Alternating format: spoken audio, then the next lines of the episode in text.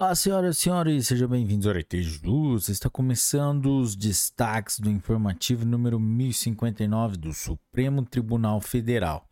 Galera, se antes de começarmos, não se esqueça de deixar seu like, se inscrever no canal, ativar o sininho para receber as notificações, compartilhar com seus melhores amigos.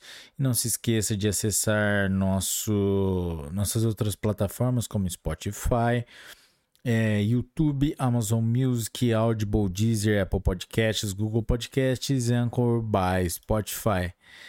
Galera, vamos lá para o informativo número 1059, publicado dia 26 de junho de 2022.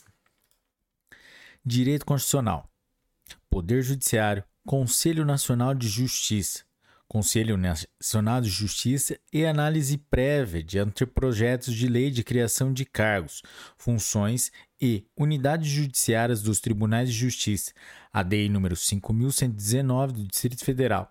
Relatora ministra Rosa Weber. Julgamento virtual finalizado em 20 de, de junho de 2022 é constitucional a resolução número 184 de 2013 do CNJ, no que determina os tribunais de justiça estaduais o encaminhamento para eventual elaboração de nota técnica, de cópia dos anteprojetos de lei de criação de cargos, funções comissionadas e unidades judiciárias. Direito constitucional, processo legislativo. Iniciativa de Lei sobre a Organização do Ministério Público Estadual, ADEI número 400 do Espírito Santo, ministro Nunes Marques, redator do acórdão, ministro Roberto Barroso, julgamento virtual finalizado em 20 de junho de 2022. Tese fixada a atribuição de iniciativa privativa ao governador do Estado para leis que disponham sobre a organização do Ministério Público Estadual contraria o modelo delineado pela Constituição Federal nos artigos 61, parágrafo 1, inciso 2, a linha D e artigo 128, parágrafo 5. Resumo: é inconstitucional a atribuição de iniciativa privativa a governador de estado para leis que disponham sobre a organização do Ministério Público Estadual. Direito constitucional, processo legislativo, veto presidencial.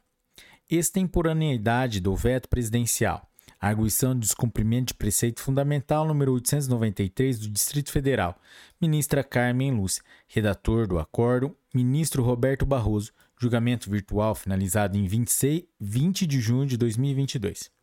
Tese fixada. O poder de veto previsto no artigo 66, parágrafo 1 da Constituição, não pode ser exercido após o decurso do prazo constitucional de 15 dias. Resumo: a prerrogativa do poder de veto presidencial somente pode ser exercida dentro do prazo expressamente previsto na Constituição, não se admitindo exercê-la após a sua expiração.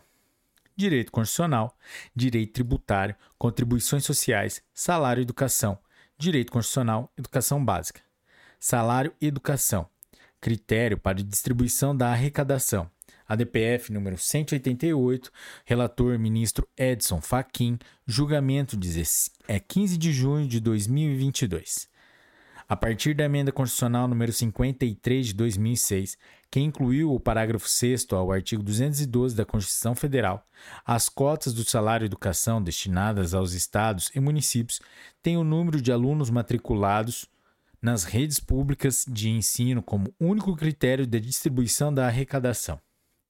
Direito administrativo, requisição administrativa, direito constitucional, organização do Estado, ordem social e saúde. Requisição administrativa de bens ou serviços públicos. ADI número 3454 do Distrito Federal. Relator ministro Dias Toffoli. Julgamento virtual finalizado em 20 de junho de 2022. A requisição administrativa para atendimento de necessidades coletivas, urgentes e transitórias, decorrentes de situações de perigo iminente, de calamidade pública ou de irrupção de epidemias, prevista na Lei Orgânica do Sistema Único de Saúde, Lei 8080 de 1990, não recai sobre bens e ou serviços públicos de outro ente federativo. Galera, esse foi o informativo número 1059 do Supremo Tribunal Federal com seus destaques. Se você chegou até aqui, não se esqueça de deixar o seu like, se inscrever no canal, compartilhar com seus melhores amigos. Um forte abraço, até a próxima e tchau!